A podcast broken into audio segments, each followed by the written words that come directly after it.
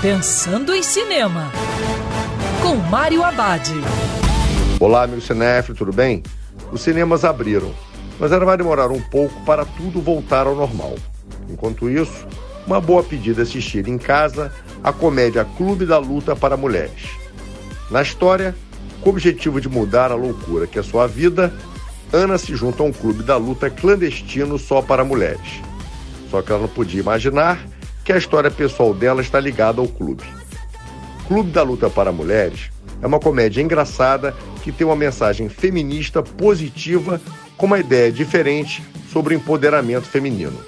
Tem seus clichês, mas consegue ser divertido ao longo da narrativa. E o entusiasmo do elenco, com nomes como Bella Thorne, Dulce Sloan e Alec Baldwin, ajuda na proposta. Sem maiores pretensões, é um bom passatempo. E lembrando, em tempos de coronavírus, o cinema também pode ser no sofá de casa. Quer ouvir essa coluna novamente? É só procurar nas plataformas de streaming de áudio. Conheça mais dos podcasts da Band News FM Rio.